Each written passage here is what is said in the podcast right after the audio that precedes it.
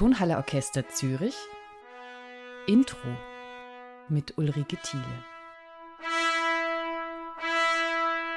Heute ist Bryce Dessner mein Gast. Deswegen gibt es das Intro diesmal auf Englisch. Bryce Dessner ist in dieser Saison unser Creative Chair. Er ist Komponist und Gitarrist, mal mit Orchester wie bei uns in der Tonhalle, mal mit seiner Band The National. Bryce Dessner is our creative chair this season. He's a composer and guitarist, sometimes with an orchestra, like with our orchestra in the Tonhalle, sometimes with his band, The National. Bryce, what a pleasure to have you here. When we spoke the last time, you said you like to explore cities along the rivers. Have you been for a run along the Limmat or Lake Zurich this morning? Thank you so much. It's an honor to be here.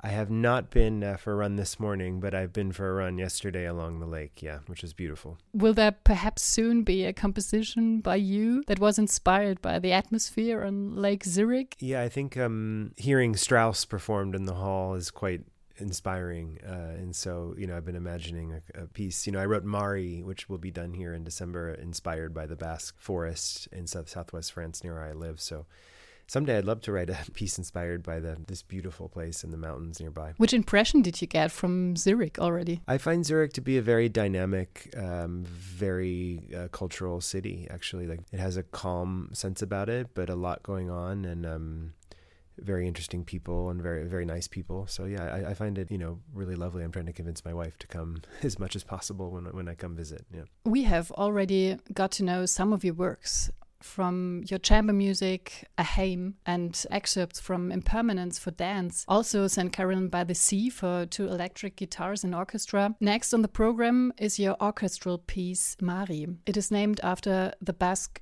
goddess of the forest, Mari, and was inspired by your reflections on mortality during the pandemic when many things were suddenly silenced.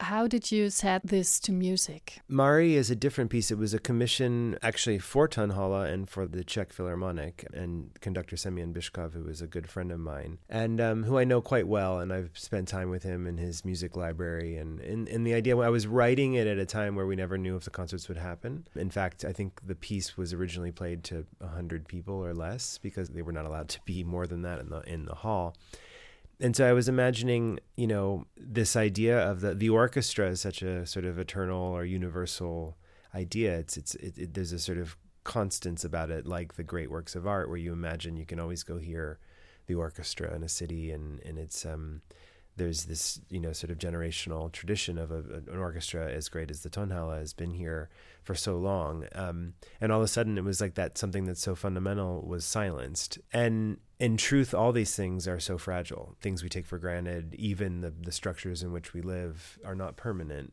And the, these works of art, which you know you, you, can go see a painting hanging on a wall, but a piece of music requires the musicians to play it. So I was imagining uh, both myself and Semyon kind of walking in our forest, essentially, just remembering these moments, colors. As you know, in truth, I don't think anything's really new. I think we are students of the tradition, whether it be the musicians playing, the conductors directing, the composers, the audience.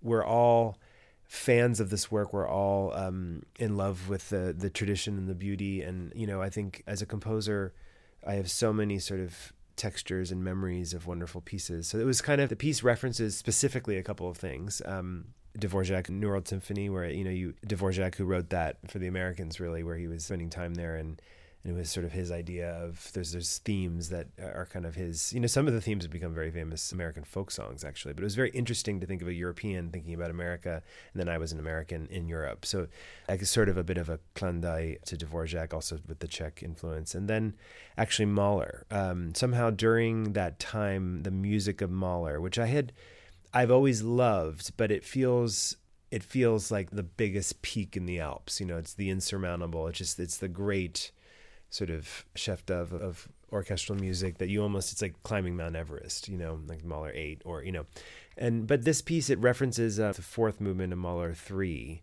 and just a little. There's just something in the texture of the harp and Mahler's music feels um, timeless. You can put a score in front of me and I'll, it looks like it was written yesterday.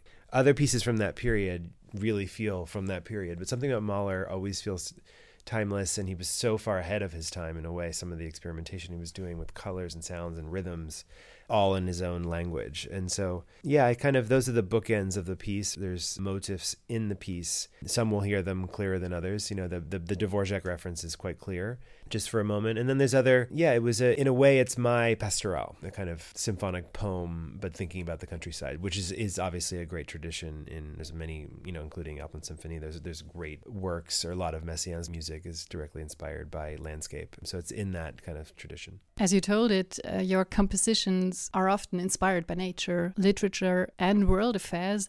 And you are also quite close to it. As a member of the band The National, you reach a huge audience, thousands of people all over the world. What do you think are the topics that are currently on people's minds and on yours? I mean, I think that as a musician, as an artist, we have a responsibility to be honest, to tell the truth. It's a difference between, um, you know, marketing and art. There's a fundamental commitment to honesty. And with the powerful tools that exist now in terms of everything that's virtual and online and artificially intelligent and all these things, I feel that the concert hall, that the music becomes even more important because it's a place where people can come and it's real and you're in you're present just like being in nature. I think that there's a, an exchange there that is a in its own subtle way, a form of activism of protecting your mind. Just taking two hours to go hear a concert and not be on your phone and not be watching the bajillion different horrible things going on in the world, and just to sit and watch human beings playing music together and you know feeling one beating heart and and sitting with audience members, whether that's in a you know a folk concert or a giant concert or a you know um, I think especially hearing symphonic music, chamber music, which really only is, you know, it's best justified in a concert hall. You know, other things are, are made to listen on headphones and maybe better heard that way. But I think that the tradition of hearing great classical music is really about the experience of, of hearing it in person. And, um, and I think more and more as we go through time, that will become important and essential, especially for the younger generations who did not grow up with it. I think I'm on the cusp, you know, where I grew up, I was an adult before we had internet and cell phones. You know, I did all my studying without it. All my early composition work, even the band started without it. Where now you see kids are just confronted with these devices that we don't know the power of it, you know. And so I think that um, music, especially, which commands your attention, and it does have also in the kind of spiritual vacuum within which we exist,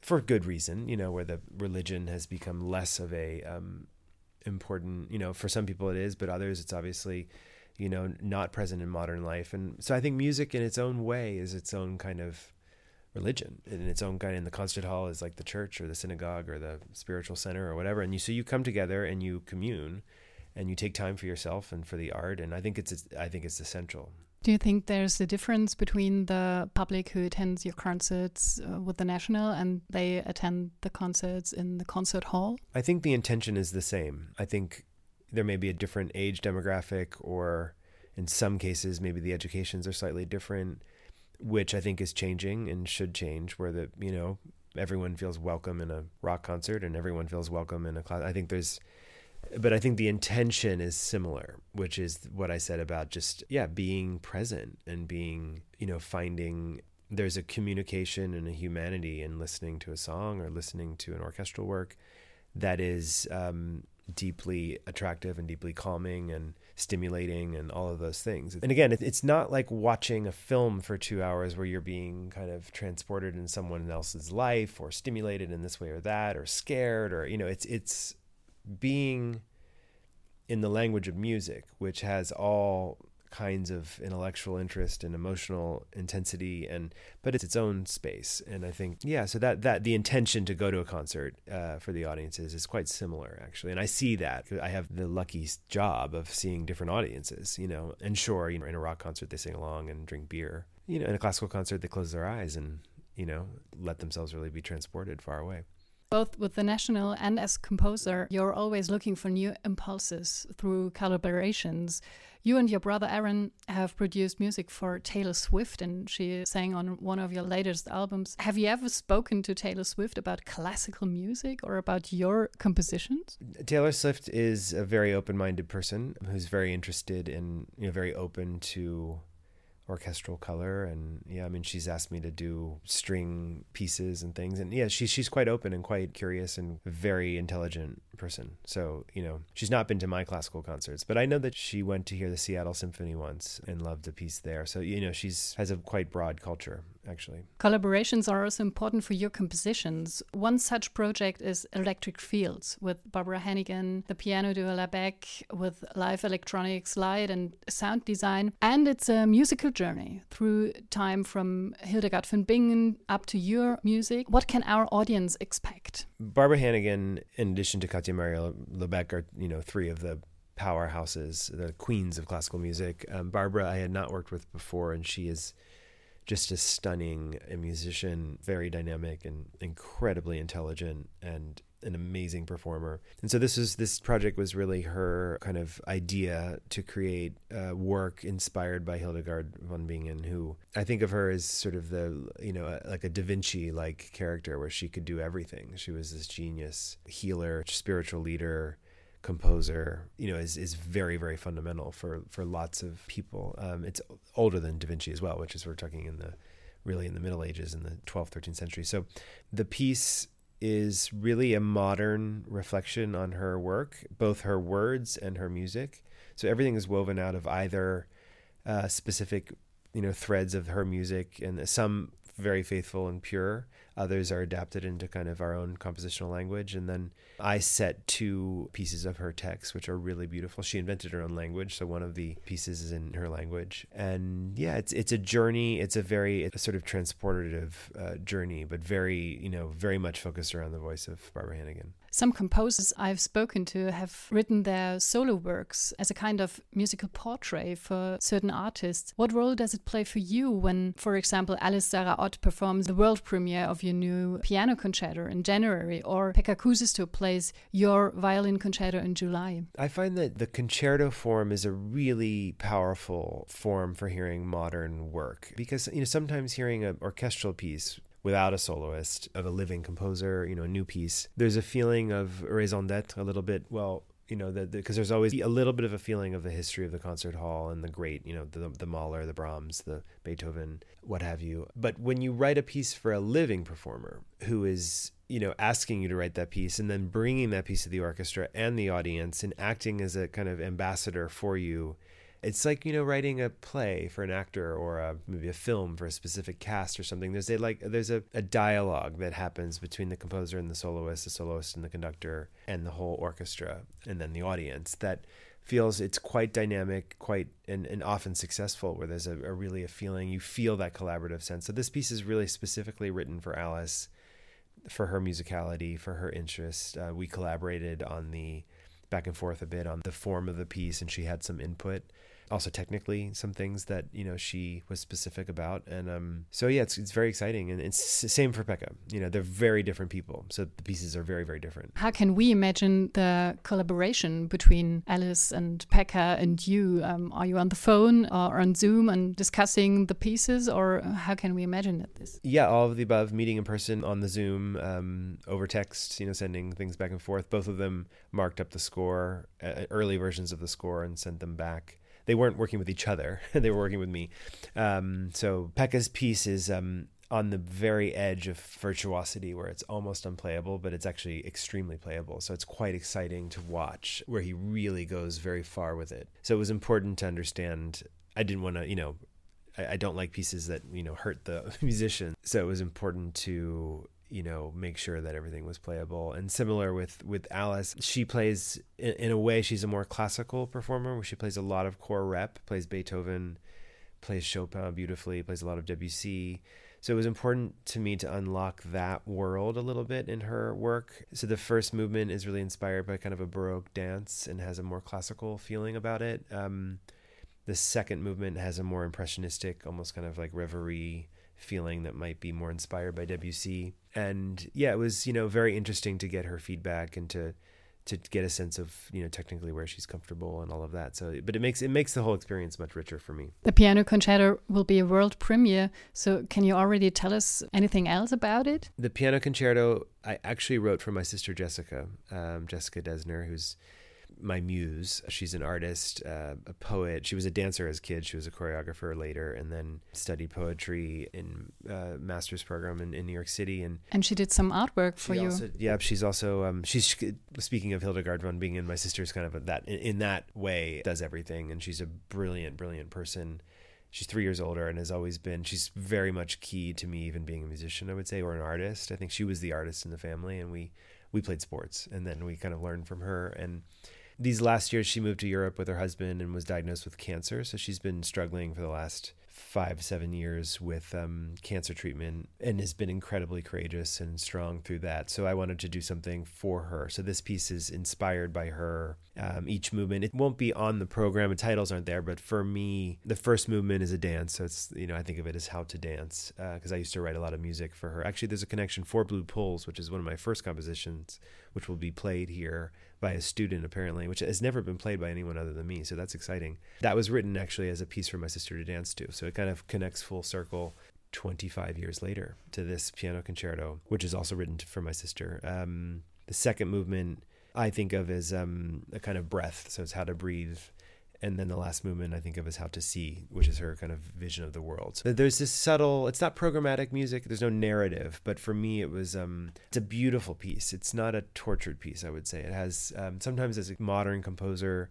obviously there's you know these great just masterpieces of 20th and tw- now 21st century literature, which you know, the kind of angst and energy and dissonance of music, and which I love. And some of my works go deeper in that way. This piece has a real, also, I would say, inspired in way by nature as well as my sister and I share that feeling. But um, it has a kind of beautiful energy about it and intensity as well. You already mentioned the student. You will also be giving a masterclass in January. Is there anything you like to pass on to young musicians? I think the important thing about young musicians, um, you know, in addition to spending time in the concert hall and not on their phones, which, uh, you know, unfortunately is just a reality, um, is to take their time to find their voice and not be told, you know, it can be very easy to want to imitate others or see someone who's successful and think I'll go in that direction. But actually, often the opposite is true. And maybe embracing your, what I've learned in my life is that I didn't really need to choose, that in the end, my life is richer because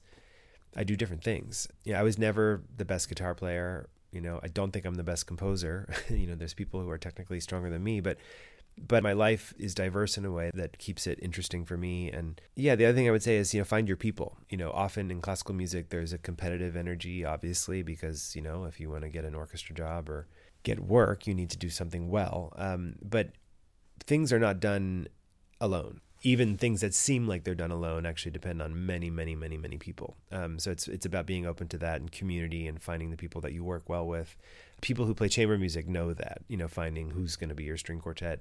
People who have bands know that. Um, it's hard to keep bands together you know after you after you find your family it's taking care of your family. But that i would say that's been fundamental in my life is finding your people. And it, you know for me now it's like finding uh, working at the Tonhalle and being open to the people here and learning from them. And that that's a sort of the, that version of that for me now which is wonderful. Was there a key moment in your life when you came to this point to find your own voice? Early on i was convinced that writing music was the way for me as a you know I played I studied classical guitar seriously and classical flute. I was you know quite advanced in giving recitals and playing Bach and Spanish music and renaissance music. And but I felt always that I had something to say you know when we started playing rock and roll a little bit with my brother. We never learned other people's songs. I mean barely you know a little bit but we just started making up stuff. Maybe we weren't good enough to learn you know we couldn't figure out how to play whatever. Um but something about that feels really important. So especially yes, for composers, it's trying things. And yeah, I think there's often a lot of pressure, something about especially composing contemporary classical music